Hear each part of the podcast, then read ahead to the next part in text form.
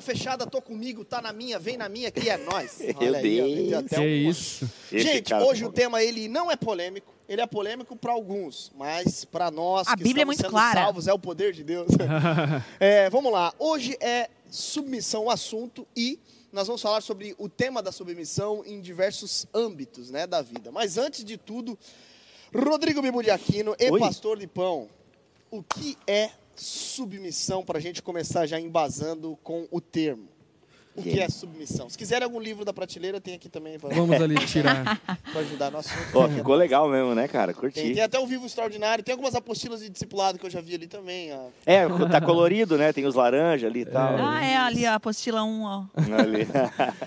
Mas, É enfim, aí. vamos começar por um conceito básico, que é a questão do fato de que a submissão é uma virtude cristã e que parte do suposto da liberdade que temos em Cristo. Ou seja, não é uma questão de escravidão, mas de um ato na liberdade que temos em Jesus de nos sujeitarmos uns aos outros seguindo o exemplo de Cristo.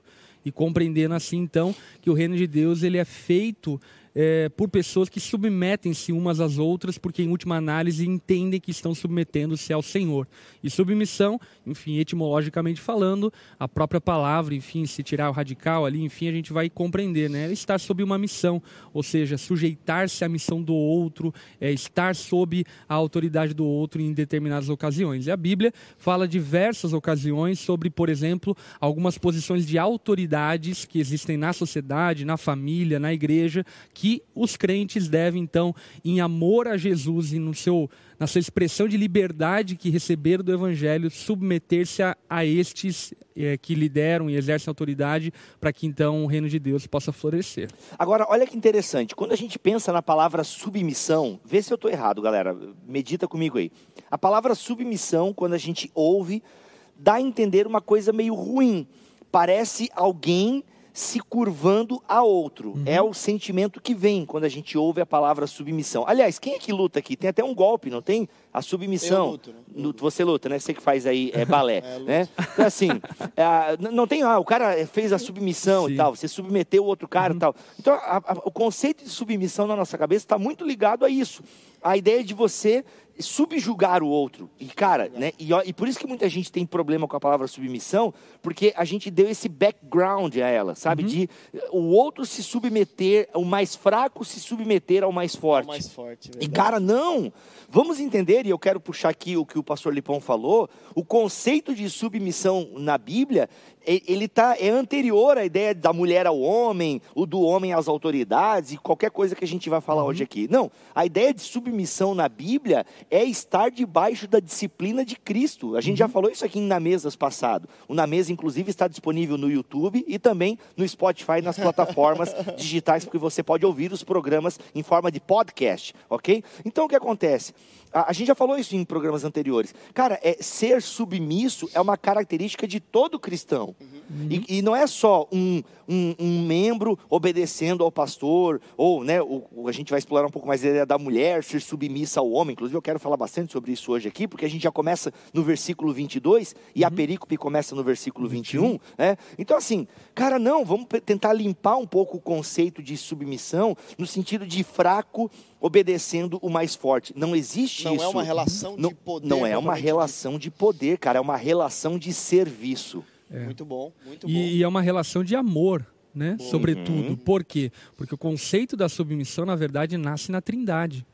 Nasce em Deus, o Pai, o Filho, o Espírito Santo, um submetendo-se aos- ao outro e numa postura não de menosprezo ou de rebaixo, mas uma postura de cooperação para o projeto e propósito a qual o próprio Deus estabeleceu para a humanidade e assim por diante. Portanto, quando nós falamos sobre submissão, o exemplo que nós usamos não é o exemplo humano, mas é o exemplo divino. Isso que é fantástico. Por exemplo, quando o apóstolo Paulo vai falar à igreja de Filipenses a respeito do fato de que devemos submeter uns aos outros, sujeitarmos uns aos outros, qual é o exemplo que ele dá? Seja a atitude de vocês a mesma De que é de Cristo. Uhum. Ou seja, o exemplo é Cristo. Ele é o exemplo do como devemos nos sujeitar e não qualquer eh, esquema hierárquico de poder humano, como reis ou delegados ou alguma coisa do tipo. O nosso exemplo é o próprio Deus. Muito bom. Muito bom, muito bom. Agora, quais tipos de, de, de submissão e relação de submissão que a Bíblia coloca? Por exemplo, a submissão ao governo, submissão uns aos outros, submissão à mulher do marido. E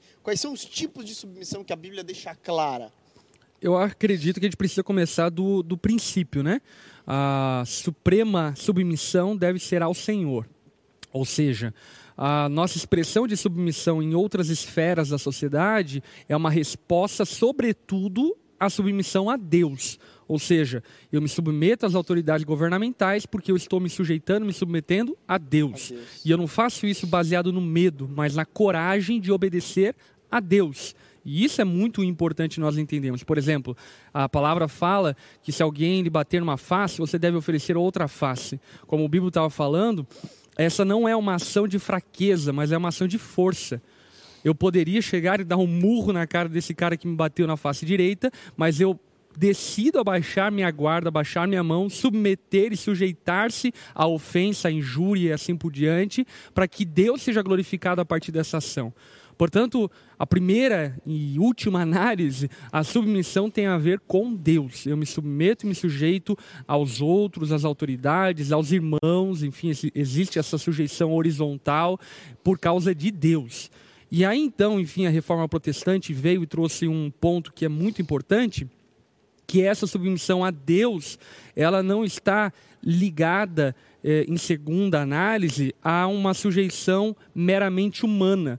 Por exemplo, a uma autoridade eclesiástica, uma autoridade familiar, uma autoridade governamental fala que eu devo fazer, então eu devo fazer, ponto final. Não. O que a reforma protestante nos traz, e isso foi muito importante para nós como igreja, essa saudabilidade, é que a autoridade de Deus é expressa através da sua palavra. E aí então vem esse fundamento da reforma, reforma protestante, que é a sola escritura, onde nós usamos o crivo da palavra para nos sujeitarmos aos outros e entendemos que o limite da sujeição a qualquer autoridade é a própria palavra, porque ela é a voz de Deus para nós a respeito do fato de que devemos sujeitar nos submeter, enfim, a determinadas é, esferas da sociedade. Uhum. E aí a palavra vai abordar algumas aplicações de campos aonde devemos sujeição e submissão.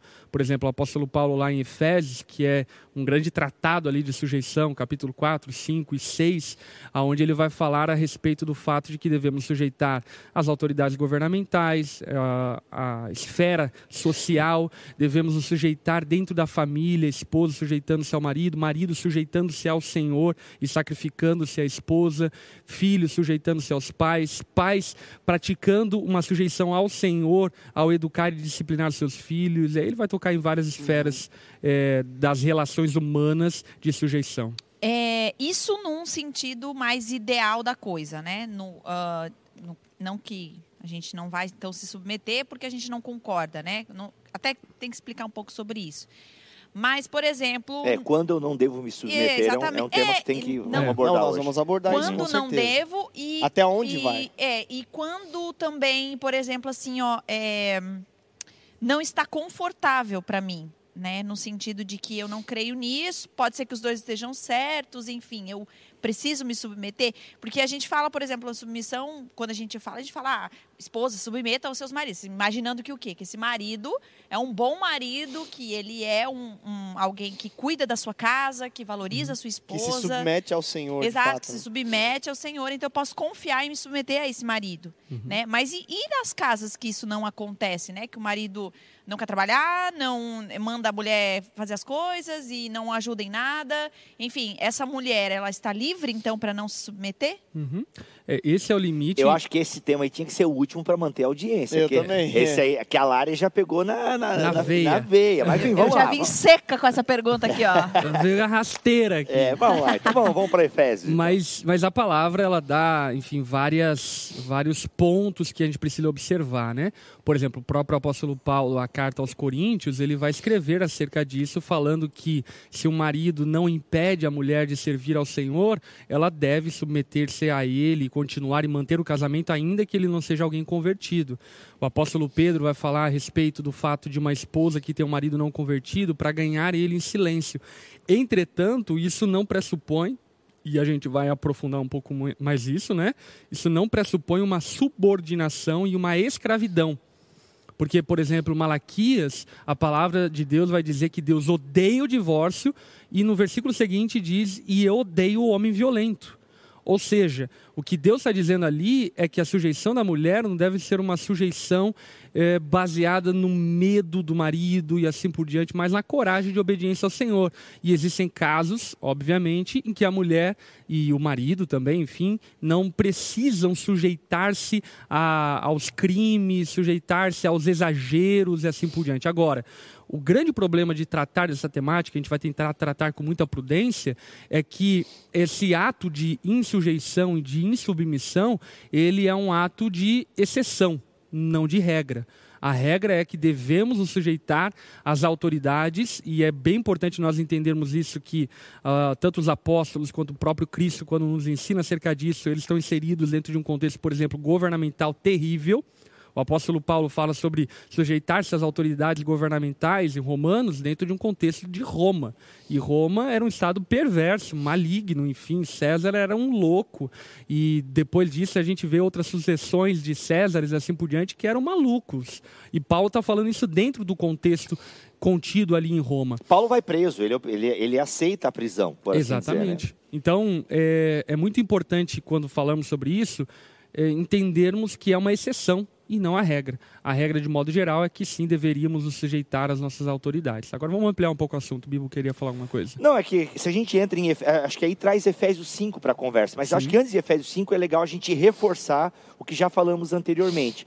Que no fundo a questão da submissão sempre vai ser desconfortável para nós, homens e mulheres sempre vai ser desconfortável para seres humanos caídos e rebeldes. Por quê? Uhum. Porque a partir de Gênesis 3, a gente é insubmisso. Né? A insubmissão faz parte da nossa natureza caída. Então, a submissão à autoridade, porque Cristo está dizendo que toda autoridade lhe foi dada. Então, no fundo, toda a criação está submissa, seres humanos uhum. estão submissos ao Criador. Ele é o Senhor dos Senhores. Ele né? é o Senhor dos Senhores. E essa, e essa relação de autoridade e de submissão, ela, ela, ela se desenvolve melhor dentro de ambientes saudáveis, uhum. obviamente. Uhum. Então, assim, quando a gente para para pensar nesse contexto eh, que a Lari trouxe aqui, é, todo o, o, o, Efésios, no capítulo, já a partir do capítulo 4, o, Efésios, o, o Paulo está falando de vivência cristã está falando de como devem viver os cristãos. Uhum. Uhum. Então ele vai dando uma série de dicas, uma série de ordenanças, de ordens,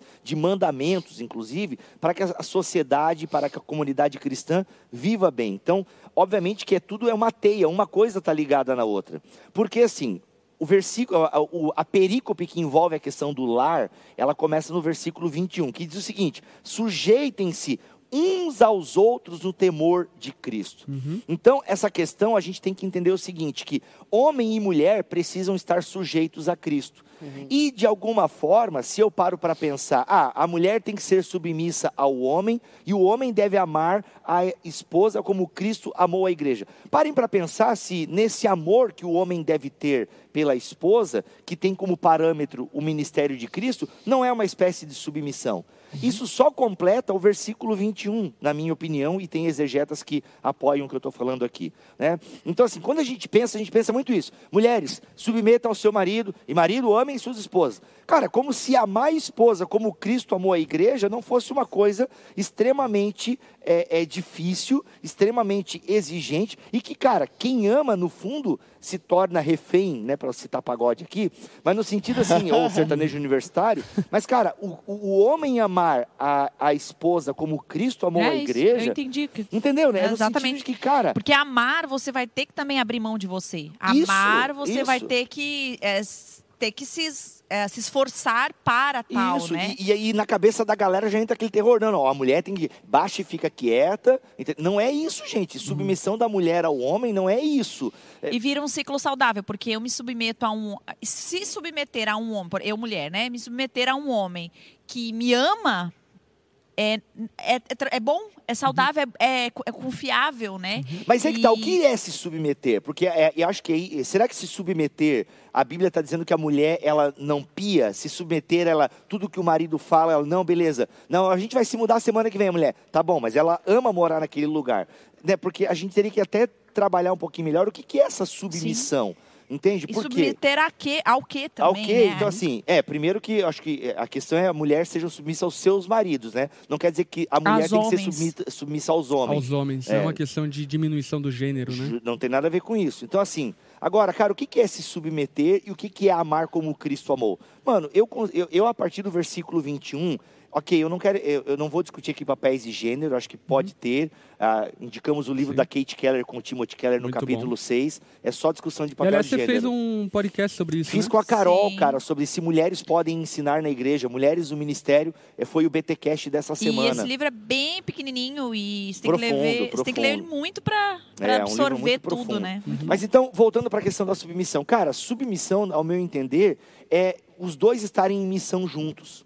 Sabe? Então, assim, a palavra final, ok, a decisão final pode estar com o homem, dentro de uma compreensão que a maioria dos evangélicos tem, ok, pode estar. Só que, cara, quando você tem é, é, é, um, um organismo que está saudável, sabe? Funciona, isso né? funciona. Isso não é, não tem opressão, não é decidido assim de forma arbitrária, porque repito, o nosso conceito de submissão ele está muito encharcado pela, pela coisa negativa, sabe? Inclusive a gente vive num tempo, né, que as mulheres querem ter os mesmos direitos e muitas coisas são justas, né?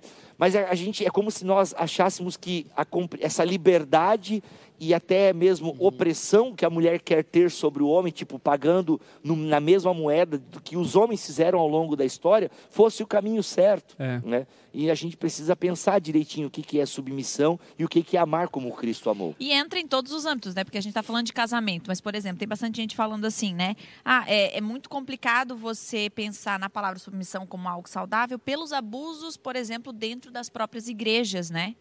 Vamos, Então- acho que esse é um outro tópico. A questão da liderança merece um tópico, Hebreus Merece, 13. sim. Vamos encerrar esse, Ok. porque, viu, querido ouvinte, a gente não está menosprezando a sua pergunta, mas é que vamos ficar, acho que no âmbito aqui de casamento, homem e mulher, e depois a Isso. gente vai para a questão da liderança, que É. são outros tópicos. Inclusive, nós, como Onda Dura, acabamos de encerrar o tema Mesh, onde falamos sobre feminilidade e masculinidade e nos aprofundamos aí nessa questão da submissão, do exercício da autoridade masculina dentro da família e assim por diante. E eu creio que vai ser de muito proveito para você. A pregação está aqui no canal Onda Dura, para você depois, com o tempo, poder assistir. Não, eu ia falar sobre essa questão, né? Quando a gente fala em masculinidade, é, o meu amigo Cacau apontou para uma coisa que eu achei muito interessante, eu concordo muito com ele. A gente fala muito de Jesus como o protótipo da masculinidade cristã. Tá, e qual é o protótipo da feminilidade cristã? Jesus. Jesus, né? É uma coisa que a gente não pode esquecer, mas às vezes esses movimentos de, de masculinidade, não, porque você tem que ser homem como Jesus. Aí eu fico pensando, não, mas as mulheres, elas têm que ser humanas como Jesus, porque a grande questão de Jesus não é Jesus o homem, no Até porque sentido Jesus de não casou, né? Então ele Justamente. deveria, se fosse nesse sentido é, estrito. só do- de gênero do- masculino, é. né? Claro que Jesus tinha que ser um ser humano e ele veio do sexo masculino, porque na cultura em que ele veio, o homem tinha mais vez e voz, então Sim. faz sentido ele vir como um homem, tá? Mas assim como não pode, não pode dizer assim, seja judeu como Jesus é judeu, não, não dá. Assim, ah, seja homem como Jesus é homem. Então esse tipo de comparação ele não serve por quê? Porque a mulher também tem que ser humana como Jesus foi humano. Então a questão aqui não é ser homem, gênero masculino, mas ser humano, né? Então o Porque nosso Jesus é o protótipo da humanidade ele, perfeita. Ele é né? o quê? O novo Homem, Adão, é. né? O novo Adão, no sentido de Adão de humanidade. Então eu penso assim que essa ideia de que a mulher precisa ter em Jesus também um protótipo de feminilidade. E o protótipo de, femini, de feminilidade ou o protótipo de humanidade, porque masculinidade e feminilidade cabem em Jesus nesse sentido, e aqui falo com muito cuidado isso, para que a galera aí dos movimentos, é, não, para a galera dos movimentos, ó, viu? Jesus, é Deus é mãe também, Deus. Não, não, Deus é pai, gente. A figura masculina está ali, está claro na Bíblia. Mas a ideia de que Jesus é o protótipo de ser humano.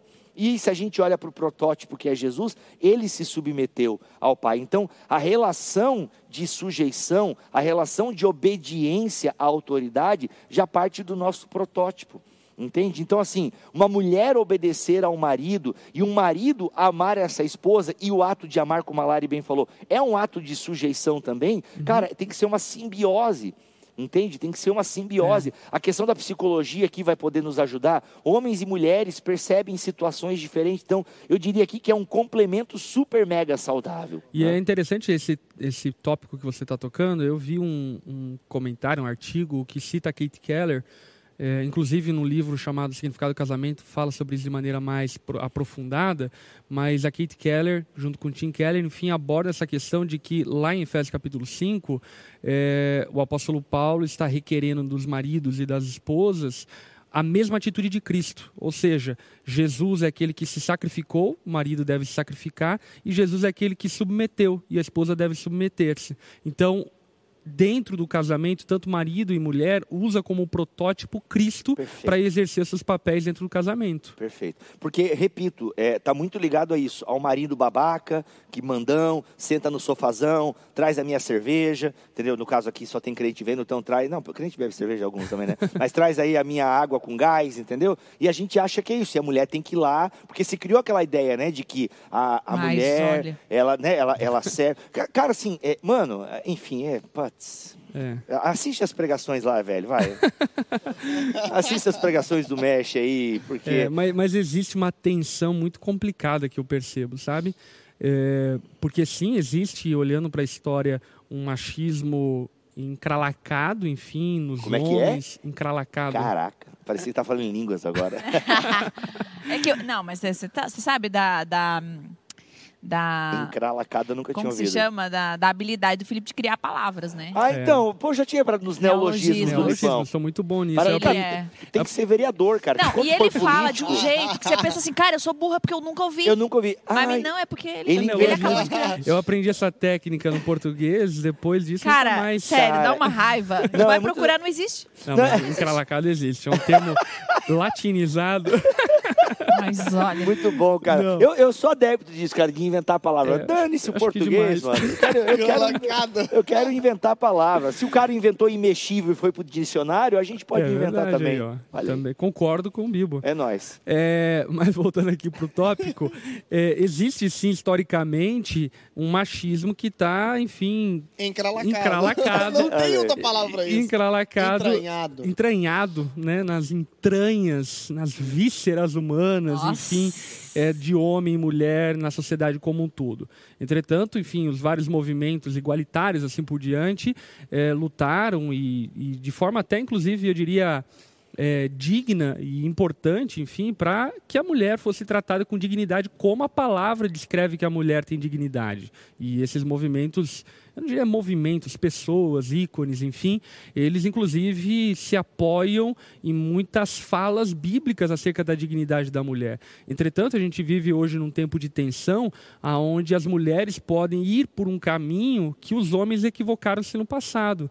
Então, nem tanto cá, nem tanto lá. Precisamos ir para a palavra de Deus e compreendermos os papéis dentro do casamento, em amor, em zelo, e compreendermos que o exercício desses papéis é uma questão de coragem, ousadia e força tanto das mulheres, ao submeterem-se ao Senhor, submetendo-se aos seus maridos, como aos homens, submetendo-se ao Senhor e sacrificando-se em amor, em entrega para suas esposas, né?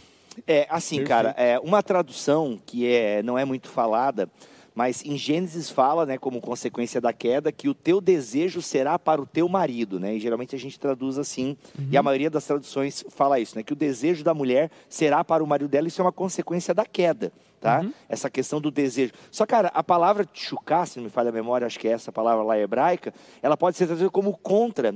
E o, eu concordo com, com alguns que dizem que o ser contra caberia muito mais. O teu desejo será contra o teu marido. Porque o que a gente vê na história da humanidade são homens querendo tratar mulheres como objeto, isso teve ao longo da história mais força, até porque o homem, como gênero masculino, é mais forte que a mulher, ainda que tem muita mulher que me, me daria Depende, uma surra. É. Não, não, mas isso, isso é uma exceção.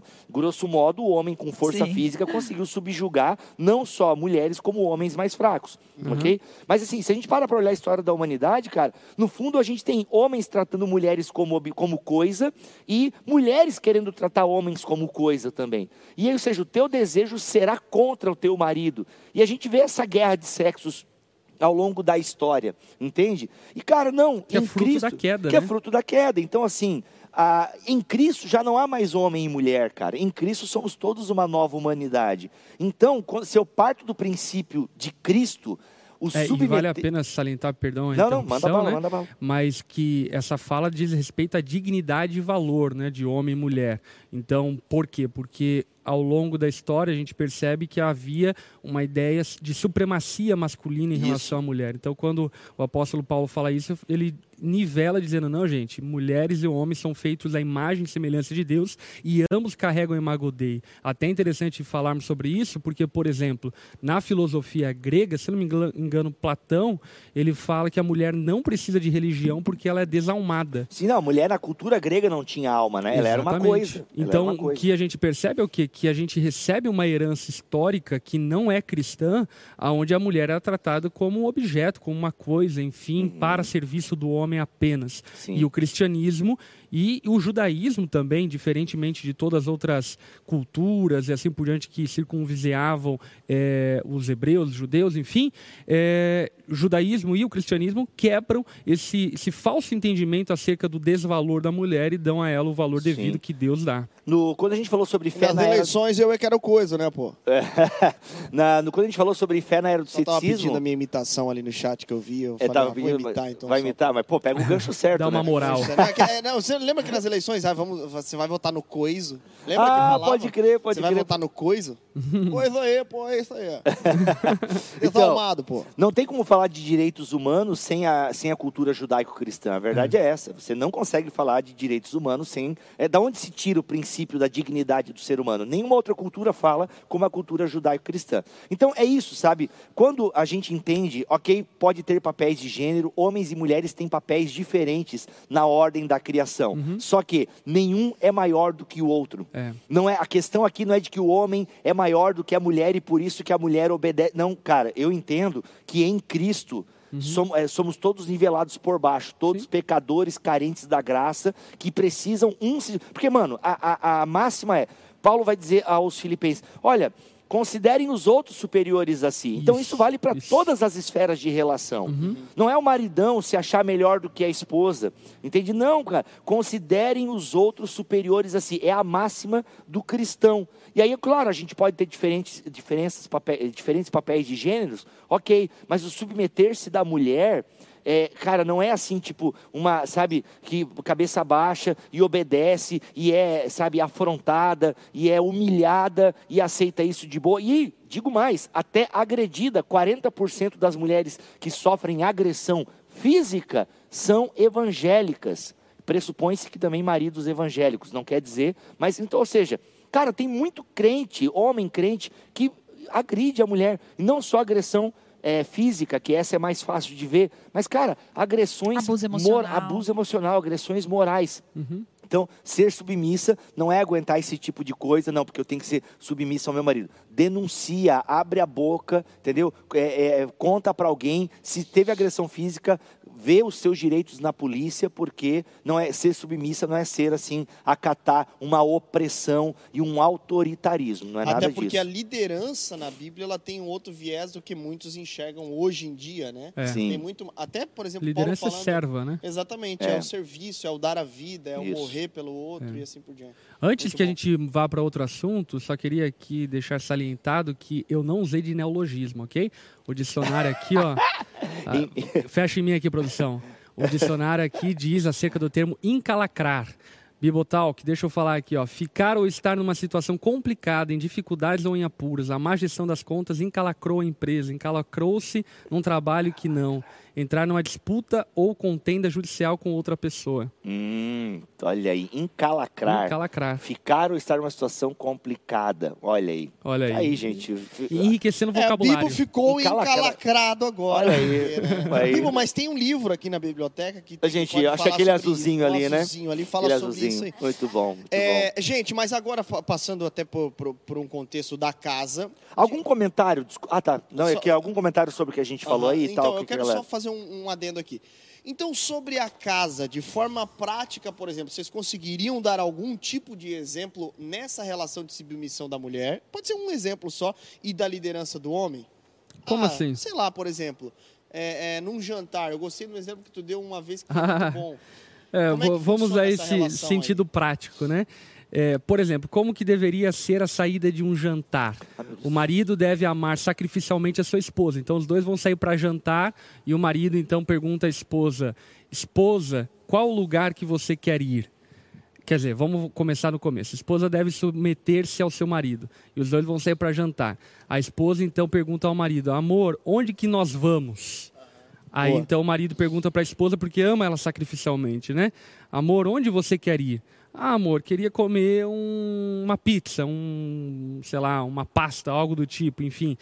Aí o marido, por amar a esposa sacrificialmente, Uma pasta. Eu quero uma colina. Seria uma massa, né? Uma massa. uma pasta. É mas é pasta, pasta, pasta italiana. é, Pasta. Italiana, cara. Mano, eu, eu já Não, não, é outro mais idioma, nada. é outro cara, idioma, É outro nível.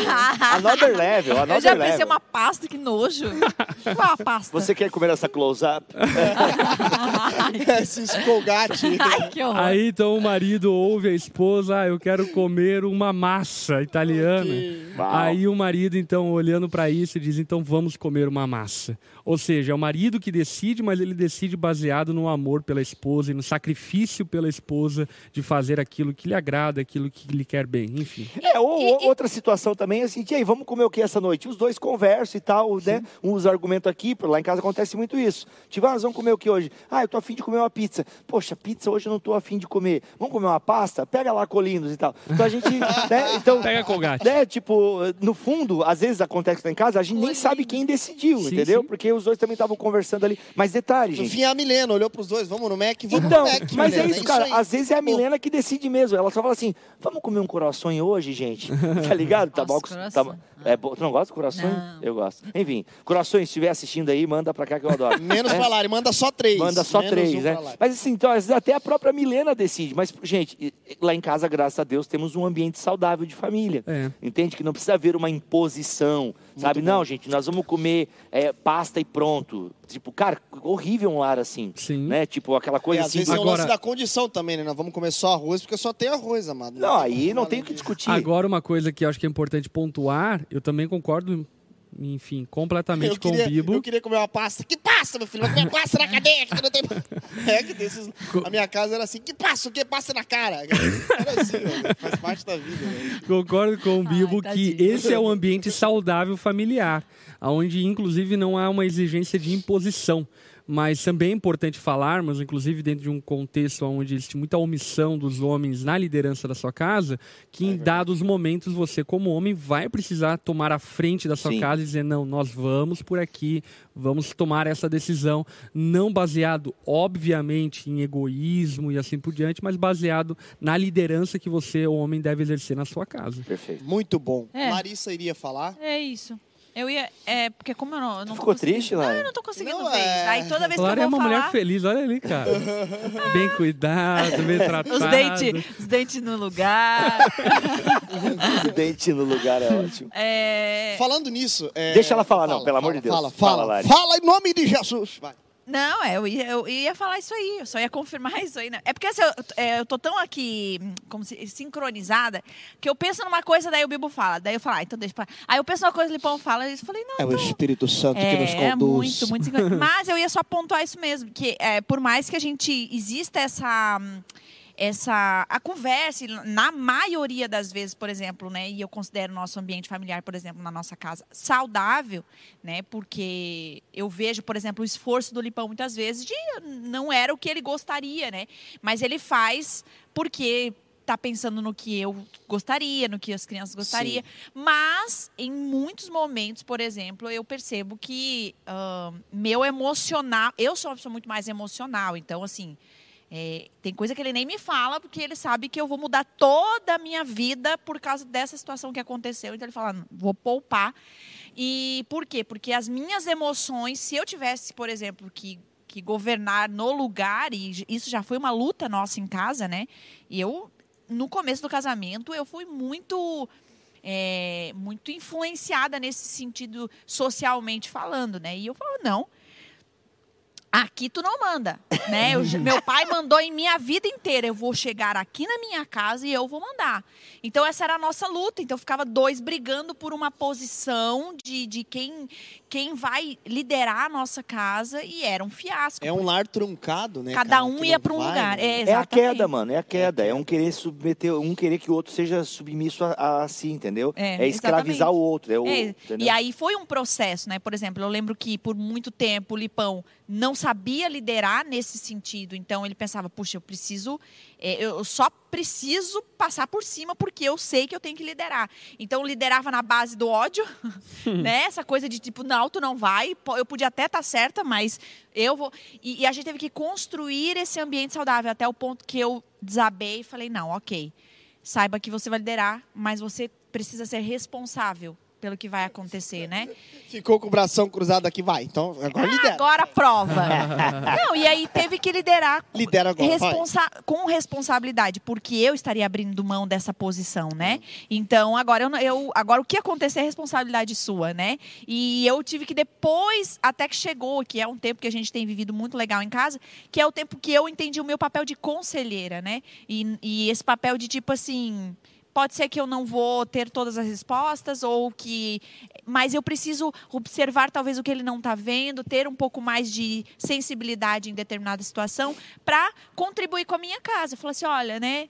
É, mas viu esse lado, viu o que aconteceu nesse sentido, né? Fazer, ajudar a pensar para que a gente possa construir isso junto. E isso. por fim das contas, ele levar essa decisão, né? E eu fico lá. E se der tudo errado, eu vou estar lá também para a gente reconstruir isso aí. Enfim, então hoje a gente encontrou esse ambiente saudável nesse sentido de que é, eu tenho meu papel importantíssimo dentro da minha casa. Por isso que somos complementares dentro de casa, né? Eu sou essa mulher que Uh, uh, que é linda, formosa, linda, maravilhosa. Né? Malhando, uma pele bem. bem... Skincare. Skincare. Skincare. É, não, Tatuagem mas na sobrancelha. Micropigmentação. Ah, desculpa, é micropigmentação. Ah, tatuagem na sobrancelha é praia, né? É a tatuagem de rena, né? não.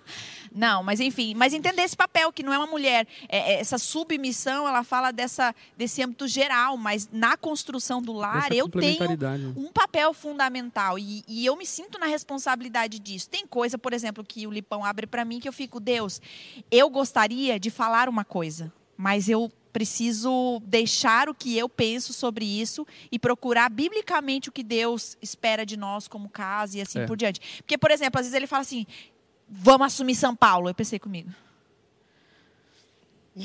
eu não quero.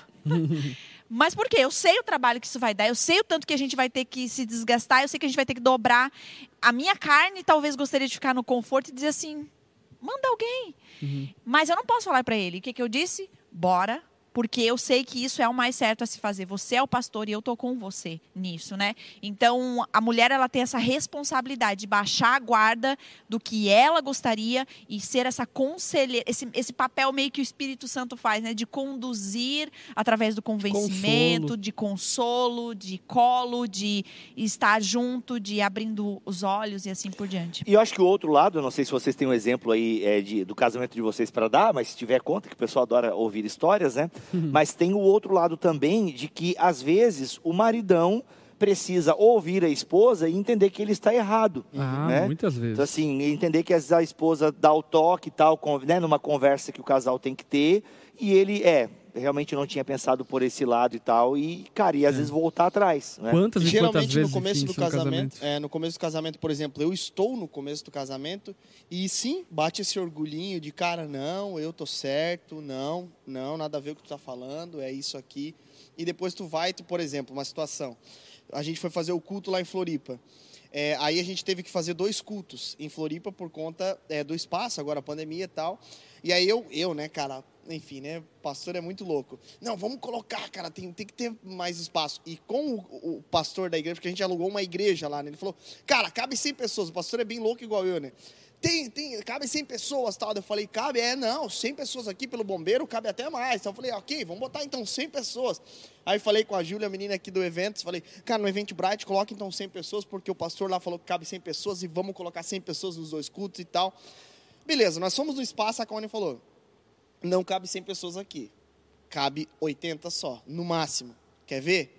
Ah, Jean, que era um menino lá da, da, do apoio, conta aí. Ah, a gente colocou 75 cadeiras aqui, eu acho que mais 5 até que dá. Falei, não, eu negociei 100, vai ser 100 pessoas que nós vamos colocar aqui e tal, não sei o quê. Ok, fomos para casa discutindo. Falei, não, cabe 100 pessoas. Nossa, de, 100 pessoas. de Floripa a Joinville discutindo. é, Meu, que viagem. Falei, não, vamos colocar 100 pessoas, vamos colocar a galera toda lá. Cara, tá bom, vamos colocar 100 pessoas então. Chegamos no culto.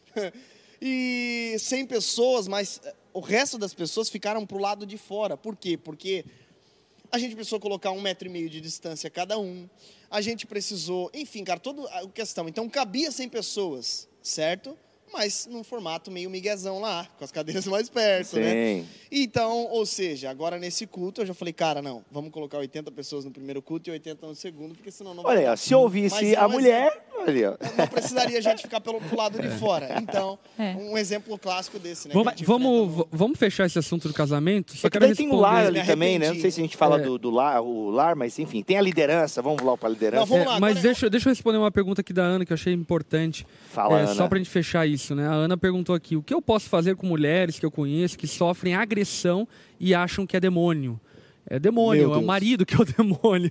Caraca. Né? Tirando essa, Como essa assim? colocação, Ih, tem cada o, coisa. o que nós devemos fazer é tratar isso como um crime que é.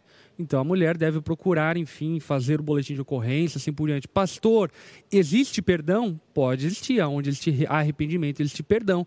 Entretanto, você, como mulher, não deve se sujeitar a viver um ambiente de agressão, achando que é comum, que é natural, que ele só estava nervoso, alguma coisa do tipo. Você não deve aceitar isso e enfim, civilmente falando, deve exercer o seu direito, procurar denunciar e aí então a restauração possível desse casamento acontecer em parceria com o pastor e num processo de reconstrução, de perdão, de arrependimento do marido, de busca de, de ajuda, de auxílio dele, então ele ser restaurado. Então eu acredito que sim, Pode existir perdão, restauração em casamentos onde passaram por histórico de agressão. Entretanto, não deve haver uma, uma um se calar diante dessa circunstância. Você deve procurar ajuda. eh, Esse pecado deve ser exposto à comunidade local a qual você frequenta, às autoridades civis, se for o caso, se extrapolou, enfim, qualquer limite eh, de toque ou algo do tipo. Então, procurando esse socorro e ajuda, aí então buscar uma possível restauração e que talvez não seja nem viável. Talvez esse marido de fato seja um mau caráter, um homem violento e nenhuma esposa deve sujeitar a um homem como esse. Com certeza. Aliás, meninas que estão namorando, ah, é a, a- a submissão é a da mulher ao seu marido. Então, às vezes tem uns meninão que no namoro já começa a achar, né, até num conceito errado de autoridade, querer botar as asinhas de fora aí, já dá-lhe um corte. E uma coisa muito séria mesmo, é, tipo, se no namoro já houve empurrão, Nossa, sabe? É, a- assim, aquela pegada nos ombros mais forte, abandona, porque esse papo de que no casamento melhora é bucha. Assim, é, pelo menos né, nas histórias que eu conheço, foge que é cilada bino. Então, assim, no namoro já tem alguns indícios, tá? Então, o namoro é pra isso, tá, galera? O namoro foi feito pra acabar. Né? Não sei o que que a onda pensa aqui, mas É eu, eu- namoro ou ele acaba, cada um indo pra sua casa, ou ele Acaba acaba, no casamento. no casamento. Então, assim, namoro foi feito pra acabar. Deus o livre, gente. É, não, é que a gente sabe de histórias que, ah, não, poxa, é que às vezes a- a- a- tem mulheres que Inclusive casos de imoralidade, né? Eu ia falar isso agora. é. Por exemplo, questão de traição no namoro, ou de um homem promíscuo, ou de uma mulher promíscua, assim por diante, são questões de caráter que você, num período de namoro, deve levar muito em consideração. Obviamente que você não vai casar com um ciborgue que é perfeito e que não tem nenhum erro, não é essa a questão. O Lipão né? já tá casado, meninas, então... É, Ah, bebo. Casa pra você ver com ele. tá achando. Mas é, a questão é que no período de namoro você deve sim avaliar caráter, principalmente caráter, enfim, do homem e da mulher com Sim. que você vai casar e levar em consideração princípios muito básicos da fé. Que começa pela questão do casamento misto, no meu modo de entender. É, claro que podem existir homens com bom caráter, ainda que não convertidos, mas a grande questão é que existe uma quebra de princípios e valores a partir do momento que você se relaciona com uma pessoa que não teme ao Senhor como a você. é, Gente, perfeito. namoro é tempo, é tempo de abrir bem o olho. Esse negócio de amor é cega é só pra depois que casa. Aí você fecha os olhos mesmo, fazer o quê, né? Já casou. Agora. Em algumas situações. Não, claro, né, gente? Pelo amor de Deus. Tá exagerando, mas eu digo assim, não, namoro Não, é isso. mas é tipo que assim, tem, tem coisas que tem que deixar passar batido. Tipo assim, ah, do- toalha em cima da cama. Fala, fala, fala. Não, ah, tá, ok, né? Não vai mudar. Então, assim, Faz na- como a Xanda, a toalha fica na cama. Fica, claro. E ainda vai se cobrir no frio do inverno com a Com a- com a toalha coberta molhada, Molhada, claro. A Xanda tem uma coisa muito... Deixa eu contar Não. história da Xanda. Ei, pri- desculpa, vai, fala, Alice. Eu não vou contar a minha história. que- Continua, Alice, vai. Eu, não, eu só queria falar que como é grave, como é sério. Porque, por exemplo, eu atendo mulheres que durante o namoro, a gente fala assim, olha, não, né? Você tá me, me relatando isso. Abre o teu olho, tem certeza, é isso que você quer. Não, ele é a pessoa maravilhosa, só tem isso, problema, mas é maravilhoso e tal. Casou, dá lá seis, seis meses, ele não me deixa vir na igreja, ele não quer, ele é uma pessoa possessiva, não sei- né? Então, assim, puxa, já sabia, e obviamente que sempre vai ter defeitos. Agora, tem que entender que depois isso se agrava. Né? É, Então, tem que assim, ver que defeito que é esse, né? é, A questão que o tá Exatamente. falando E tem, né? tem situações que, assim, ah, hoje ele não quer saber de Deus, não quer saber de igreja, mas ele fica assim, ah, não, mas vai lá uma vez na semana, tudo bem. No namoro, o que, que você acha que vai acontecer durante o Já casamento? era no casamento. Né? né? Rodou. É, É, mas enfim. Deixa eu só Fala da pontuar, Xanda. Deixa eu só pontuar uma é coisa. uma história aleatória lá que eu ia falar, questão de toalha e tal. Deixa eu enfim. só pontuar uma coisa, porque acredito que é um, um, um assunto nesse tópico que tem estado muito na moda e que a gente precisa ter as devidas considerações.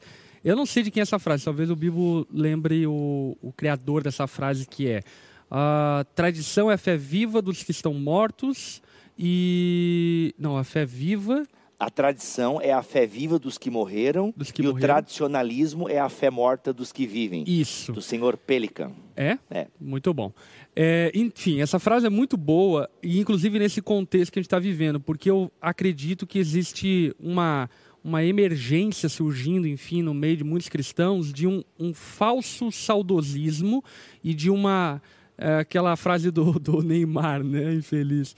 Uma tá on. saudade do que nunca viveu. né? É, de olhar para o passado e achar que houve um tempo, enfim, áureo da história, onde as famílias eram muito boas e a educação era homeschooling, aí a coisa funcionava, o marido era o líder da casa, a esposa servia o marido. E, gente, pecador sempre existiu desde Adão até aqui. Então, esse falso saudosismo, ele por vezes é muito equivocado e acaba que nós voltamos para os erros cometidos pelos nossos pais no passado.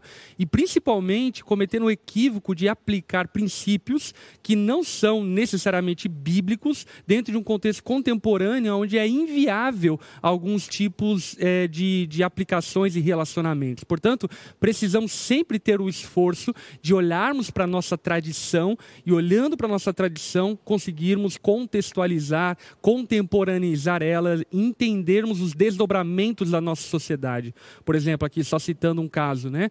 A questão do trabalho feminino. Ah, a mulher pode trabalhar? Eu acho que seria muito melhor a mulher ficar em casa, cuidando da família, assim por diante. Eu acredito que grande parte das mulheres, inclusive, preferiam isso do que trabalhar secularmente, ter que participar do sustento e provisão da casa. Entretanto, biblicamente não existe uma limitação para isso. Até o fato da mulher virtuosa era uma mulher trabalhadora, enfim, giraia, né? A mulher virtuosa.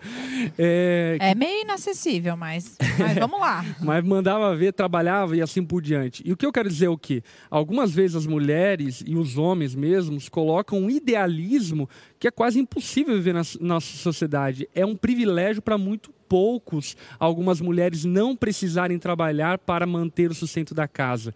E aqueles que têm esse privilégio, glória a Deus, eu acho que é muito bom você viver isso. Agora é importante nós termos uma medida correta do tempo que estamos vivendo, para que não usando uma régua do passado, acabemos incorrendo em equívocos, em erros no presente e querendo aplicar coisas que são inaplicáveis dentro do nosso contexto. Só queria fazer essa ponderação para ir para o próximo tópico. Muito bom, muito bom, perfeito. É, o próximo tópico é o seguinte: eu, eu queria engatar nesse gancho, eu não sei se vocês vão querer entrar nessa seara, mas é o fato é, da submissão em casa também é, é, é, levar para o contexto eclesiástico. Por exemplo, que é um assunto do, PD, do hum, BTcast dessa semana sobre a mulher, o ministério feminino e assim por diante, que aliás a arte do BTcast ficou animal. Era uma mulher com uma silver tape. E Um chazinho. Um chazinho, a xícara da Mulher Maravilha e tinha algo escrito. Tem a tag, a tagzinha do chat. Tinha... Fica aí, vai lá no Instagram do Bibotal. Caraca, hein, Bibo? Eu Não, vi cheio- isso aí. cheio de Eu easter esse cheio de zoom, easter eu dei eggs, esse é. zoom. Aí você dá um zoom na, na tag do chá que a mulher está tomando. Aí tem o, o chá que ela... Chá de banco. Chá de banco. Você Nossa. acabou de fazer, a pessoa não vai mais lá ver porque você acabou de Dá falar. um spoiler. Cara, mas é, é, é, a sério. arte é muito interessante nesse, nesse, nessas, nessas coisas, porque representa muito bem o assunto. Nesse caso, representou mesmo. E aí, vamos entrar nessa seara? Querem entrar na seara eclesiástica por outro caminho e depois ir para esse? Ou já querem Não, falar acho que sobre a gente essa... pode entrar por esse e por, Tá, por, então. por ampliando. Ministério feminino, até onde vai, é uma questão secundária, por assim dizer, mas o que nós... Eu acho, minha opinião aqui, ó. Reunião ao vivo. Agora, põe uma musiquinha aí, galera, que a gente faz uma mini reunião. Eu acho que isso daria um na mesa à parte. Tá. Ah, é verdade. Porque Até ministério. porque a gente poderia chamar Carol Barros, que Claro, seria legal. ministério é um, um na mesa à parte, porque isso vai além da questão da submissão. eu Tá, acho. ok. Mas só dar uma pincelada, então, rápida. Eu acho. Bibo, tu, o que, que tu pensa? Mulher no ministério. Manda bala, prega, ensina, arrasa, É. vai, traz a sensibilidade feminina para a igreja, manda Tá. bala. É isso aí. Sim, é, Heavy. é a mesma opinião que eu tenho a do Bibo, do Bibo. Eu entendo biblicamente que o governo da igreja deve estar reservado a pastores presbíteros, isso é bem importante, não é a homens, porque não é uma questão de gênero, mas os presbíteros que governam a igreja e que o apóstolo Paulo indica, inclusive a Timóteo, que selecione, enfim, faça ali um, um grupo de pessoas que vão ajudar ele a liderar a igreja, Timóteo, no caso, liderar a igreja de Éfeso na ocasião, é, deve ser feito e constituído por homens, até por um retrato da família. Entretanto, a questão da mulher dentro da igreja, disso não é menos de calar a mulher. A mulher precisa estar atuante na igreja, precisa estar ensinando, profetizando, por exemplo, enfim, aqui a gente vai entrar em outros É, assuntos, né? Aí tem a questão da- de, de ensinar as mais novas. Caramba, tem o ministério feminino é largamente é, defendido na Bíblia, mas acho que É. isso daria um na mesa à parte. Ok, daria um na mesa. podemos fazer Só- uma mesa mais pra frente. Sim, eu quero só explicar, alguém perguntou nos comentários o que que é o BTcast. Gente, BTcast é o podcast de Bíblia e Teologia do site bibotalk.com, tá? É BT, B de Bibo, T de Talk, ok? BT Cast, C-A-S-T. e pode ser também B de Bíblia e T de Teologia. Com certeza. Era para ser, na verdade, era para ser o, o- era o nome era para ser o Bible Talk, nome, na verdade. Mas daí Bible já tinha Talk. um podcast com esse nome, tá? Então é BT Cast, ok? Joga lá no Spotify, no Deezer, na Apple ou em algum app de podcast É muito bom e ouça os nossos programas. Gente, acho que outro ponto aí. Agora, é, no contexto da igreja. No contexto Não, a Lari vai falar, mano. Fi- Não, não, é que tinha várias perguntas, né? Mas enfim, sobre. Sobre esse assunto? É. Manda ver então. Sobre traição. Pastor, se a mulher descobre que o homem Ah, traiu. vamos, vamos, vamos virar a página, né? Mas enfim, se a esposa descobre que a mulher traiu para não deixar essa, essa enfim, pessoa sem resposta, né? Se ela descobre que o homem traiu, ela deve, ele deve ser exposto ao pastor da igreja e o pastor da igreja então tratar esse casamento, se houver possibilidade de restauração, amém, mas este precedente bíblico para que haja o divórcio. Just like Ok. that. Fechado. É, gente, Não, no a gente só vê como essa coisa, a galera, a gente precisa mesmo falar disso, né? É. Mas pelo que eu sei, a Onda tem muitas pregações nesse, nessa temática, galera. Dá uma Inclusive, fuçada eu no preguei canal. sobre violência doméstica uns dois, três meses atrás. Olha aí, dá uma, dá uma fuçada no canal da Onda que tem bastante conteúdo aí nessa pegada. Perfeito. É, sobre o ambiente da igreja, até que ponto vai a submissão de um liderado, por assim dizer, a um líder, ou a- do pastor às ovelhas, poder, submissão, é, su- é, subordinação, Uhum. e, e- e subserviência e assim por diante. Até Olha- que ponto vai é, eu me submeter? A gente vai passar para a esfera do governo, por fim, mas Uhum. na igreja, como e até onde deve ser a minha submissão ao meu pastor, ao meu líder? É interessante porque quando a gente fala sobre isso, talvez a primeira mão a resposta é a palavra. Entretanto, não é só a palavra, porque existe a tradição, a filosofia ministerial da igreja, as especificações da vida daquela igreja, que biblicamente tem respaldo para diferentes aplicações e formas de ser igreja. É muito importante nós compreendermos isso, porque às vezes, inclusive, quando algumas pessoas estudam a reforma, ela pensa que ela é unilateral. E a reforma protestante, na verdade, abriu vários veios diferentes que tiveram divergências e aplicações diferentes uma da outra. E se você for estudar o protestantismo, você vai encontrar ar- argumentos fortes para defender diferentes posições em vários lugares. Por Portanto, o que eu penso é o quê? Que, obviamente, a igreja deve ter é, a Bíblia como autoridade máxima, entretanto, é importante que saibamos que a Bíblia ela não quis ser exaustiva em relação a alguns assuntos. Então, existem algumas aplicações que são diferentes em diferentes contextos de igreja e ainda assim são bíblicos no que estão fazendo. Então, é importante nós salientarmos isso. Então, o que eu quero dizer é o quê? A submissão à igreja, ela, sobretudo, obviamente, é a palavra. Então, se o pastor incorrer em uma heresia, que é diferente de um contexto diferente de aplicação, assim por diante, enfim, a tua submissão não deve existir naquela igreja. Agora, é muito importante que você faça uma leitura correta e não é, passe a diagnosticar tudo como heresia.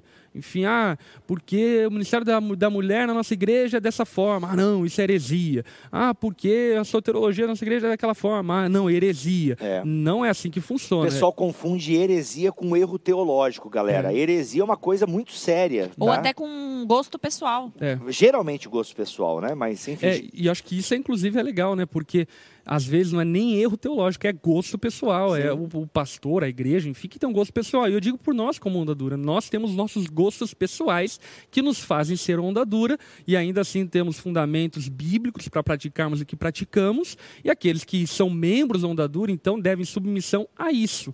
E eu acho que isso é muito importante, sabe? Para quê? Para que a gente não incorra no equívoco de tentarmos ser, enfim, o super-herói de uma igreja que vai transformá-la e no fundo o que nós temos no nosso coração é só gosto pessoal. E se esse for o caso, amém. A porta, acredito, né? Pelo menos a onda dura é o caso. A porta que estava aberta para entrar está aberta para sair. Então saia, vá em paz. Deus abençoe, que você cuide da tua casa. Procure uma igreja onde seu gosto pessoal seja atendido e assim por diante. Agora, o que eu hum. penso é que muitas e muitas ocasiões tem se dado um, uma margem, enfim, uma conotação de que existe esse espaço para uma uma divergência de gosto pessoal com a desculpa e o argumento de que eu sou mais bíblico ou de que eu sou mais conhecedor da palavra de Deus ou alguma coisa do tipo. E eu, enfim, claramente penso que grande parte dessas, é, enfim, dessas incorrências, na verdade, não estão respaldadas pela palavra, mas simplesmente por gosto. E até esse, esse negócio de você estar num lugar onde você concorde, né? Isso é muito importante, porque é, tem gente que fica em lugar e você não concorda e você não não não está junto, não não concorda, mas não sai e essa coisa toda, né? Por exemplo, até 1 Coríntios fala sobre isso, né? Sobre concordar e tal, tendo o mesmo pensamento e assim por diante, né? Como é que eu posso Filipenses, uh, né? 1 Coríntios. É 1 Coríntios. Ah, é? A Filipenses também fala, né? Quando Paulo fala sobre as divisões. Né? É. Sim. Ah, sim, Acho sim, sim. Eu... Não, mas Filipenses também fala que eu lembro que a gente fez a BTUI, uhum. que a gente comentou essa questão de terem o mesmo pensamento. Ah, sim, Filipenses fala assim, também, sim, né, fala sobre isso. Até Mas... a ideia de, é, de carregarem uma madeira juntos, né? O é. termo grego sim. até traz essa ideia de... É, aqui, ó, 1 Coríntios 1, 10. Uh, irmãos, em em nome do nosso Senhor Jesus Cristo, suplico a todos vocês uhum. que concordem uns com os outros Isso. no que falam, para que não haja divisão entre divisões entre vocês, e sim que todos estejam unidos num só pensamento e num só parecer. Quer Isso. ver uma coisa que eu uh, acho... E se eu discordo, por exemplo, aí porque tem, existe as doutrinas, existe é, os, as tradições e assim por diante, né? No que, que eu devo concordar até para me submeter a uma liderança? Sabe, eu acredito que muito se passa é, por essa questão de você ser um bereano na sua igreja. Ou seja, o que eu penso e que muita gente comete um equívoco muito grande em relação a isso, que a pregação que o membro da igreja deve ouvir é do seu pastor que os estudos bíblicos, enfim, deve ser do seu pastor eu diria em primazia. Né? Isso não significa que deva ser apenas do seu pastor e apenas da sua igreja, mas digamos aqui numa porcentagem, né? 80% que seja da sua igreja e 20% para que você não fique dentro de uma bolha, ouça pessoas diferentes, teologias diferentes, assim por diante. Mas, por que, que eu estou dizendo isso? Porque o cristão ele deve avaliar o que seu pastor está falando a partir da palavra. Então, se ele está pregando e eu estou aqui examinando as escrituras e vejo que as escrituras têm respaldo para a afirmação que ele está fazendo, amém. Toca a bala, continua reto. Agora, o que eu percebo é algumas pessoas dentro do contexto da igreja, por causa dessa poluição de informação, começa a acumular para si muitos outros mestres, muitas outras tradições que nunca vão se igualar à sua igreja. Porque a sua igreja é diferente da outra igreja. Então, é necessário que você tenha essa responsabilidade consigo mesmo e com a igreja de você consumir a pregação da igreja, as literaturas indicadas pela igreja e, obviamente, não ser bitolado, muito menos manipulado, né, consumir outras literaturas assim por diante, mas entender que sim, existem diferentes tradições, por isso que existem diferentes denominações. Então, se você ficar consumindo tradições diferentes, necessariamente em algum momento você vai cair em alguns conflitos que vão se tornar insustentáveis, porque você vai estar tentando aplicar um outro contexto de igreja ao seu contexto local que não cabe. É. E a, a, escritura sempre vai ser o padrão, já falamos Sim. isso aqui, já falamos isso em outros na mesa, né? A escritura vai ser sempre o padrão. Claro que essa ideia de concordar né, com tudo, gente, somos seres humanos, pensamos diferente, por isso que a gente precisa ter algo para além de nós para ser a régua de medida, e isso é a escritura. Ok. Mas até quando a gente fala que a escritura é a régua de medida, a gente precisa admitir que a escritura dá margem para diferentes interpretações. Sim. E aí o que acontece? Em questões secundárias. Que, só que geralmente são em questões secundárias. E aí não vale a pena você, às vezes, sair de uma igreja saudável porque você não concorda com uma aplicação que a igreja fez em determinado texto. Uhum. Né? Vamos dar um exemplo aqui. Ah, não, para mim não existe apostasia. Para mim não existe. Uma vez salvo, sempre salvo. Tá, você pode defender essa doutrina bíblica. Uhum. Agora, quem defende a apostasia também tem ótimos argumentos bíblicos teológicos para defender a apostasia. Uhum. Então, às vezes você, estou dando um exemplo aqui porque eu estou estudando Hebreus 6, né? Aí, tá, aí você agora vai brigar, vai arrumar encrenca na sua igreja, porque não, o seu pastor defende a segurança, não defende a segurança dos santos, como você viu na pregação do Nicodemos, do John Piper, ou seja lá qual reformado você andou vendo aí. Aí ou agora, Lipão. ou do Lipão. Aí você, não, não, porque tem, não é a segurança dos santos, não perde salvação. Hebreus 6 não fala, tá errado, o pastor tá errado. Cara, tá, o teu pastor tá errado da tua perspectiva. Uhum. Agora, o que o teu pastor está falando? Ele está inventando da cabeça dele? Ou ele tem também bons homens e mulheres de Deus que embasam, que respaldam, que respaldam a opinião dele? Sabe, as pessoas não têm muita paciência às vezes. Uhum. E não, porque o fulano falou, então é.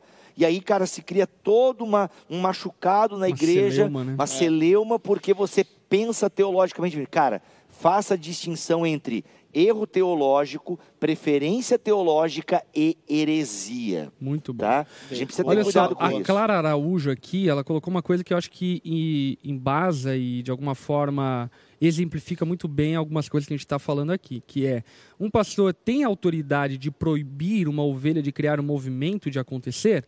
É, como uma célula de estudo ou algo do tipo, caso a igreja não tenha esse tipo de movimentos. É muito interessante isso, por quê? Porque entra exatamente naquilo que começamos a falar, que a submissão ela não está fundamentada numa proibição, numa conibição, mas num ato de liberdade. Portanto, a questão não é se o pastor tem liberdade ou pode proibir.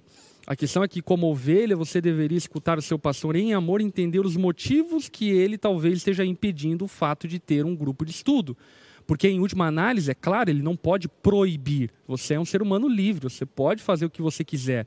Agora, a tua submissão não deve estar baseada no medo, mas você deve entender o coração do seu pastor. Talvez o seu pastor esteja evitando que algumas mazelas, alguns equívocos, alguns problemas possam acontecer no contexto da sua igreja. E se você for uma pessoa aliançada à sua igreja local, que entendeu o compromisso de membresia de uma igreja local, assim por diante, o que você deve fazer é procurar o seu pastor e entender, ouvir ele, o porquê que ele, então, enfim, está eh, dizendo para você que não era bom que abrisse esse grupo de estudos ou algo do tipo. É, tem que ter paciência, gente, porque, assim, às vezes é um cuidado do pastor por experiências que, negativas que ele teve no passado. Às vezes o pastor não está muito antenado para isso e você pode ser a pessoa usada por Deus para despertar isso no pastor. Então uhum. tem que ter calma, tem que ter paciência, uhum. sabe? Então tudo tem que ser analisado. Porque assim, quando a gente fala em relações de submissão, de autoridade, a Bíblia sempre parte de uma ideia de pessoas saudáveis, de pessoas o quê? Submissas a Cristo. Então, por isso que a Bíblia fala de questão. Porque assim, a gente não pode negar que a Bíblia fala de autoridades. Uhum. E aqui, ficando no campo eclesiástico, tá? É, eu vou ler para vocês Hebreus. É melhor eu ler o texto do que ficar falando aqui. Olha só o que Hebreus 13, 17 diz.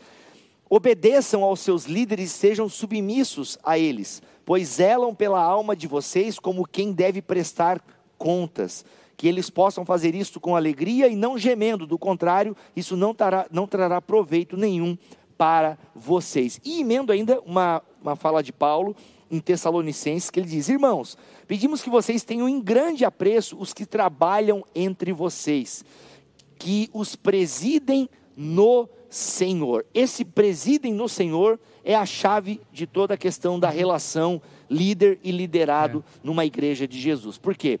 É inegável que Deus vai separar entre as suas ovelhas líderes para o ministério. Isso é inegável, isso já está lá no Antigo Testamento. Uhum. E o novo povo de Deus, que é a igreja, ele mantém o mesmo princípio. Só que é o seguinte: lembra que a gente falou no início do Na Mesa aqui?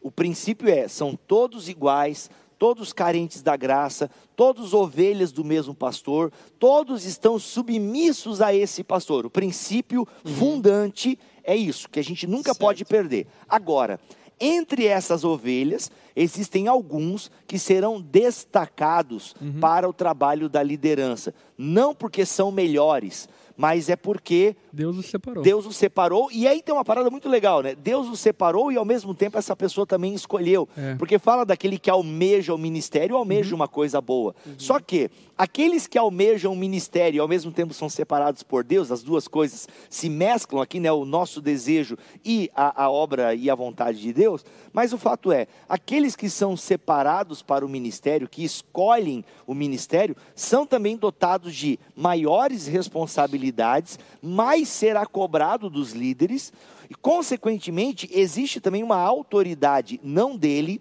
e não é, uma autoridade dele, do indivíduo, mas uma autoridade do cargo em que ele está, que é o cargo de líder. Então, é uma autoridade derivada daquele que possui toda a autoridade sobre a igreja. Então, assim, por isso que o autor aos Hebreus está falando dessa submissão à liderança, Paulo está falando para a gente tratar com carinho, em duplos honorários e por aí vai, aqueles que os presidem no Senhor. Então, o no Senhor é que faz toda a diferença. É. E aqui faz toda a diferença quando um líder está em Cristo. Uhum. Quando um líder está em, está em Cristo, ele tem algo que é a autoridade. E a autoridade é quando você influencia as pessoas. Uhum. E poder é quando você manda as uhum. pessoas fazerem as coisas. E é aí que a gente tem muita disputa de poder nas igrejas, Sim. porque todo mundo quer mandar. Uhum. E não, se a gente tem uma igreja bíblica, naturalmente surge uma liderança no meio dessa igreja. Essa liderança é reconhecida pela própria igreja e a igreja que, aqui presta atenção nisso. A igreja que reconhece a liderança se submete. É. E eu acho que aí você tocou num ponto Muito bem bom. importante, né, cara?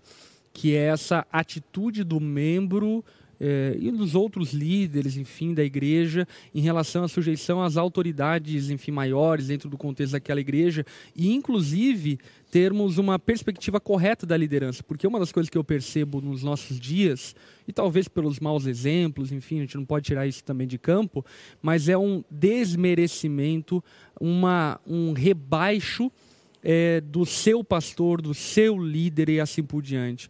Como se ele fosse qualquer um. Uhum. E o seu pastor não é qualquer um.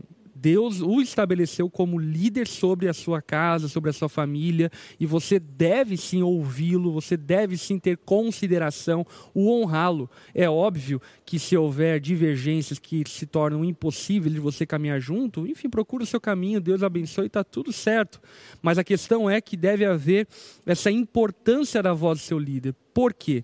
Por exemplo, nós incorremos às vezes em algumas práticas que dificilmente nós conseguimos dar nome é, de pecados, mas de fato são pecados. Quando, por exemplo, alguns irmãos, em detrimento é, do auxílio, da cooperação, da ajuda, da fala, da autorização do seu pastor, acabam fazendo grupos, seja lá de debate, discussão ou algo do tipo, o nome bíblico diz, com a ausência da autoridade do seu pastor, é facção. e é necessário que entendamos isso, para quê? Não para que a nossa liberdade seja cerceada, mas que entendamos que dentro de um contexto de uma igreja local existem autoridades colocadas. Quando, por exemplo, você não se submete à voz do seu pastor e aí usa, sei lá, um, um granconato ou seja lá quem for, enfim, um pregador, seja bom ruim, certo ou errado, enfim, não, não quero entrar aqui no juízo de valor, mas você usa a voz de outro mestre para aplicar ao contexto da sua igreja local, isso é errado. Você está juntando para si mestres para a sua vida em detrimento da voz do seu pastor. Então, como nós já falamos em programas anteriores, a informação, a literatura, a, a internet, o YouTube, cara, é preciosíssimo.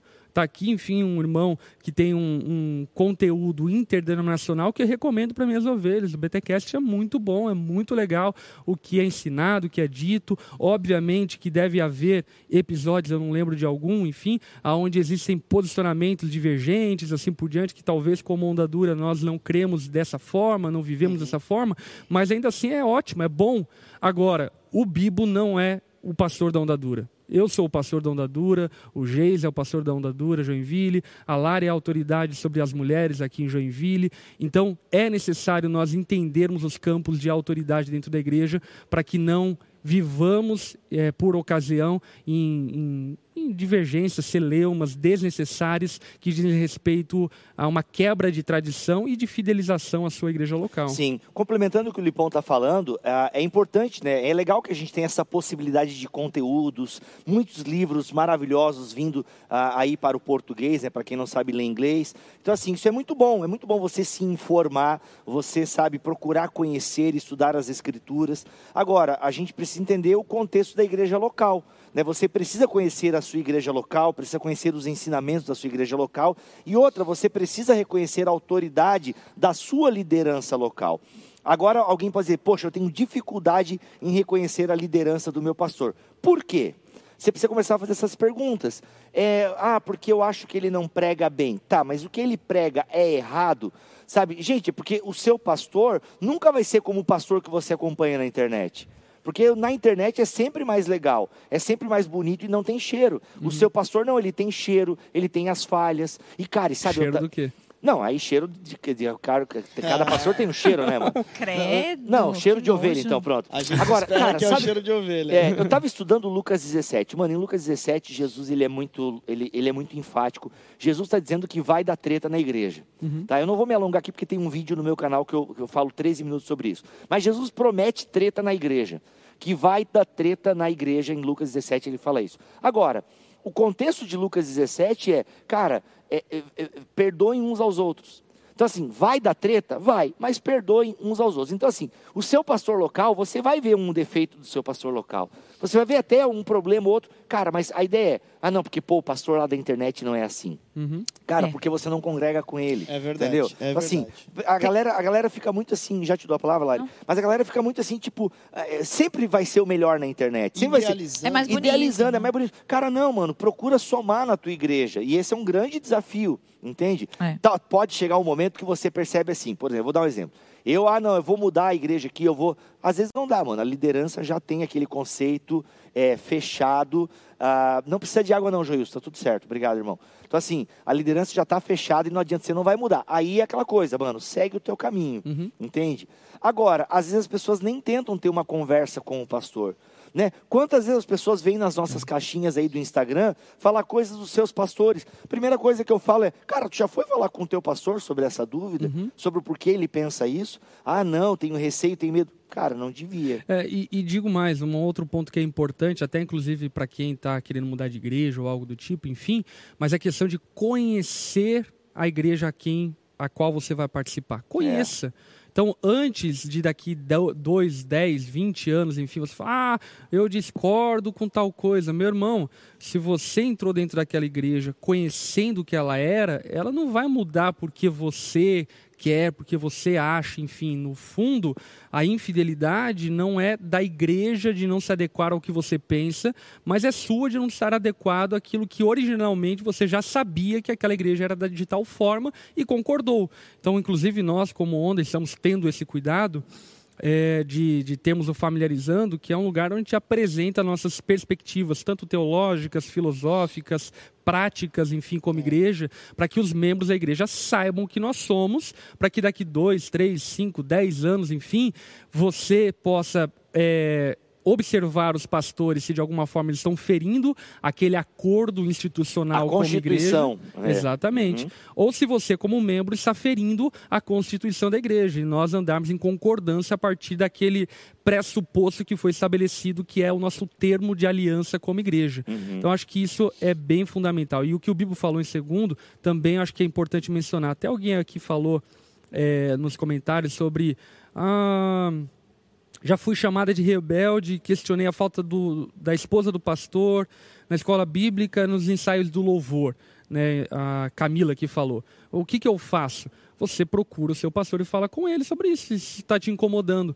Agora, qual é o problema de muitos contextos? É aí que entra, então, a rebeldia e assim por diante. Você não procura o seu pastor. Você fala com todo mundo, todo mundo sabe que é. você acha que a esposa deveria estar tá lá, tá, blá, blá, enfim. No caso da Camila, procura até a esposa do pastor, vai Sim. direto na irmã que você está aí com um problema, né? A, a, própria palavra nos recomenda isso, né? Uhum. E se for, ah, se for uma questão de pecado ou desvio, algo do tipo, o que, que você faz? A palavra recomenda que você venha acompanhado de provas, testemunhas, para falar contra aquele pastor. Agora, o diz que me diz, essa coisa de falar com outro pastor que não tem nada a ver com o contexto da sua igreja para falar e perguntar o que ele pensa, acha, enfim, tudo isso, meus irmãos, é uma prática que fere a tua vida cristã e que vai ferir a sua igreja local. Portanto, é necessário entendermos, enfim, que o pastor, os pastores, a liderança da igreja precisa ser acionada quando você tem alguma divergência, alguma discordância, algum ponto de vista diferente, talvez para somar com a igreja ou talvez para você entender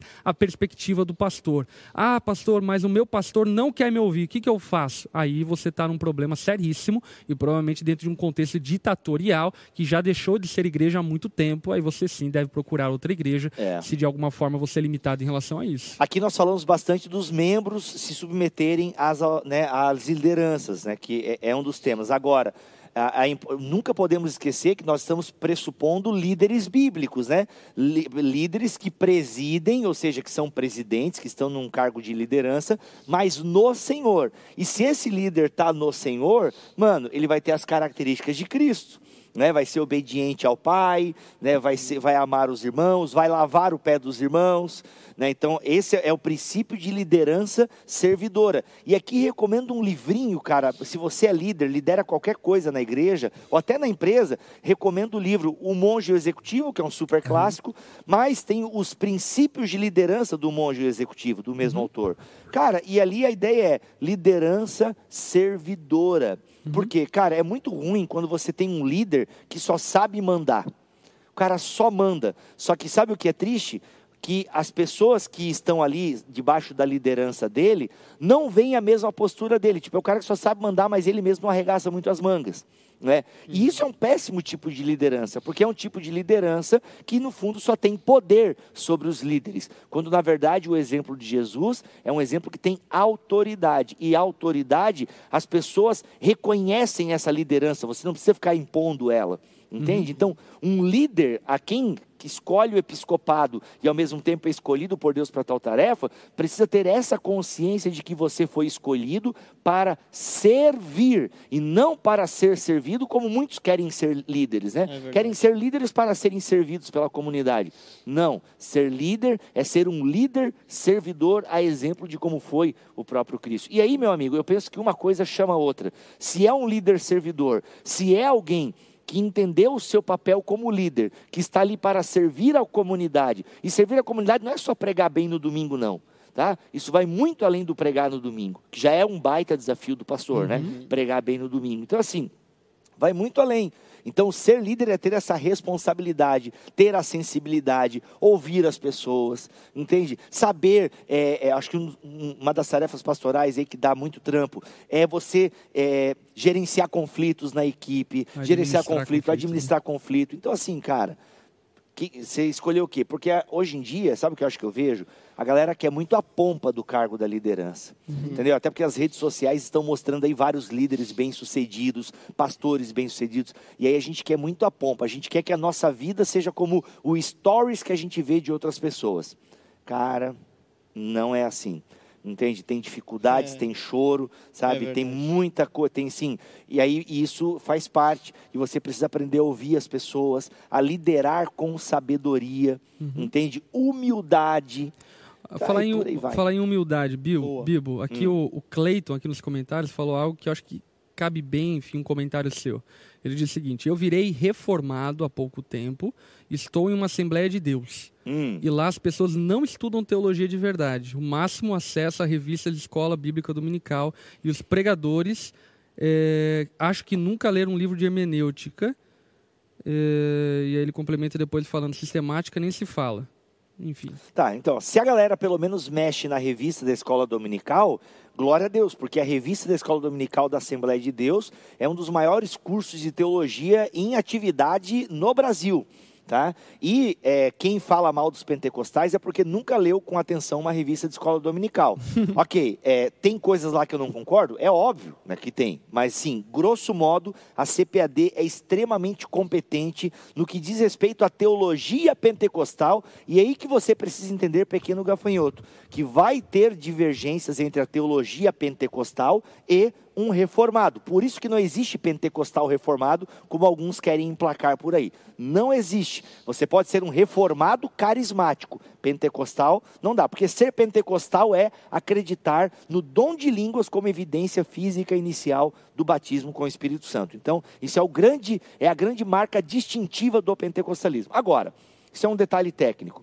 Ah, então, beleza, já que você está aí né, na teologia, descobriu a teologia reformada e está numa Assembleia de Deus, você tem dois caminhos. A primeira é ajudar os irmãos, quem sabe comece a frequentar a escola dominical, você, tente se tornar um professor, um instigador. Agora, não vá querer tulipar a galera lá dentro da Assembleia de Deus, que não vai dar certo. Tá? Uhum. Não vai querer lá começar a ensinar agora calvinismo para uma igreja que é ou pelagiana ou talvez seja uma boa igreja arminiana, né? Uhum. Então, assim, semi-pelagiana ou arminiana. Então, assim, não vai querer lá. Claro, se tem distorções do conceito de salvação, ok, né? Mas, assim, cara, eu, assim, por experiência que eu já andei vendo, tá? Procura uma igreja reformada, então, irmão. É, e, e, outra, né? Eu acho que aqui é importante também, né? Porque é uma coisa que está em efervescência nos nossos dias, né? Eu virei reformado há pouco tempo. Esse pois é o é, detalhe. Esse também é um detalhe, né? Eu, é. eu, percebo que algumas pessoas são muito rápidas, enfim, a abraçarem uma teologia, talvez porque ouviram coisas interessantes e, de fato, como o Bibo falou, não sei se é seu caso, é claro, né? É, talvez você não se deteve, enfim, nos livrinhos da escola bíblica dominical, assim por diante, e de repente você leu um livro do John Piper, por exemplo. Uhum. E aí você se apaixonou por aquilo, mas é porque é o único livro que você leu. Você nunca leu a fundo a teologia pentecostal e assim por diante. Sabe o que acontece, Lipão? Aguenta o teu raciocínio aí, mas acontece, eu quero saber sobre esse tema. Aí o cara procurou na internet, ele vai cair num site reformado reformado, porque Sim. os reformados estão de parabéns nesse sentido. Eles, povo, né, eles pulverizaram na internet boa teologia e a teologia, consequentemente, calvinista e reformada. Então, é, é natural, cara, pô, eu quero saber sobre isso. Né? Por exemplo, eu pego no pé dos arminianos, o Bibotal que não é arminiano, por isso que eu não fico produzindo conteúdo arminiano. Mas, cara, o que você tem de arminianos bons, e tem muitos arminianos bons no Brasil, cara, é conteúdo no Vejam Só. Uhum. Entendeu? Uhum. Você não tem um bom canal, um bom podcast arminiano, é. entendeu? Você tem, agora, reformado, pá, eu consigo, só que eu consigo citar cinco de cabeça. Sim. Entendeu? Uhum. Então, assim, então é mérito dos, dos reformados. E é por isso que muita gente pentecostal está caindo. Agora, você que é pentecostal, eu sugiro você ler os livros da editora Carisma, os, os novos lançamentos da CPAD, Robert Menzies, por exemplo, entendeu? Roger Stronstead. Você já leu esses caras? Então, aí é difícil, Não, as né? próprias editoras é, de, teologia reformada, por assim dizer, lançam alguns livros de bons arminianos, né? Não sei. De, de, de bons assembleianos, inclusive, né? Que é o caso da...